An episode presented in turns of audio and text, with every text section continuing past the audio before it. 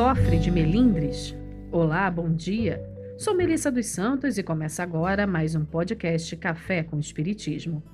Melindrar-se é ter a disposição para se ressentir, se ofender, ser suscetível à opinião dos outros.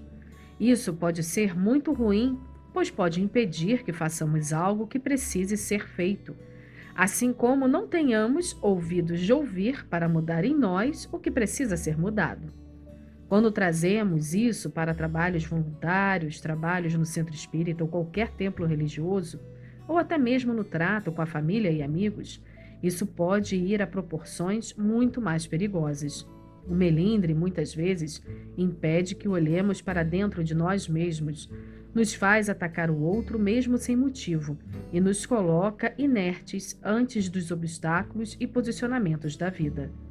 Mas por que estamos falando sobre melindres? Porque esse é o nosso tema de hoje. Estamos na lição 23 do livro Sinal Verde de André Luiz, através da psicografia de Chico Xavier. E a lição de hoje vai justamente falar sobre melindres. André Luiz vai nos dar conselhos de como podemos combater essa vicissitude que tanto pode impedir o nosso caminhar sadio. E ele diz assim: Não permita que a suscetibilidade lhe conturbem o coração. Dê aos outros a liberdade de pensar, tanto quanto você é livre para pensar como deseja. Cada pessoa vê os problemas da vida em ângulos diferentes. Muita vez, uma opinião diversa da sua pode ser de grande auxílio em sua experiência ou negócio, se você se dispuser a estudá-la. Melindres arrasam as melhores plantações de amizade. Quem reclama agrava as dificuldades.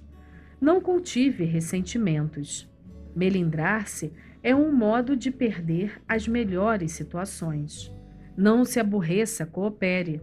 Quem vive de se ferir acaba na condição de espinheiro. Que importante lição de André Luiz. O melindre nos coloca na posição de nos acharmos acima da razão, acima do bem e do mal, de nos acharmos perfeitos. Sobre todos e tudo podemos aprender. Mesmo quando o outro fala algo que não concordamos, podemos aprender a respeitar a opinião dele. Há poucos dias da eleição, o melindre se tornou um fato para muitos. Não iremos aqui entrar em méritos partidários, mas também não podemos deixar de destacar a frase de André Luiz que diz: Muita vez, uma opinião diversa da sua pode ser de grande auxílio em sua experiência ou negócio, se você se dispuser a estudá-la.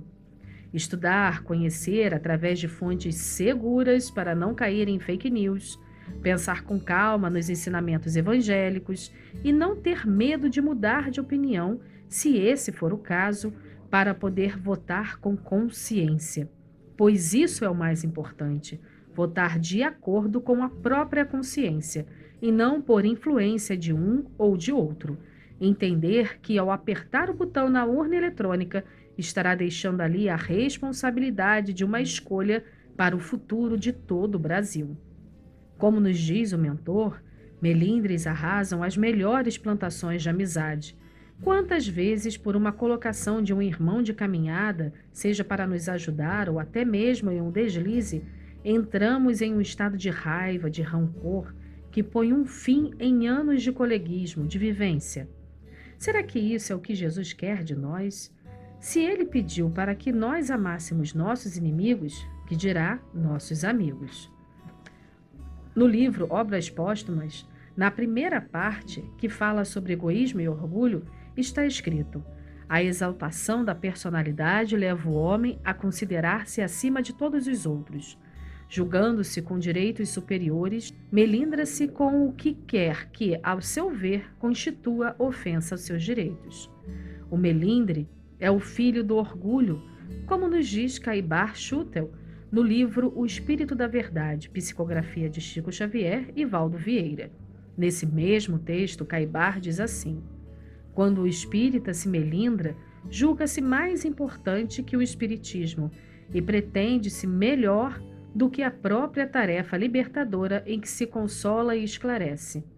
O melindre gera a prevenção negativa, agravando problemas e acentuando dificuldades, ao invés de aboli-los.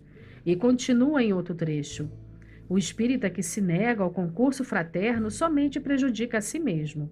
Devemos perdoar e esquecer, se quisermos colaborar e servir. A rigor, sobre as bênçãos da doutrina espírita, quem pode dizer que ajuda alguém? Somos sempre auxiliados.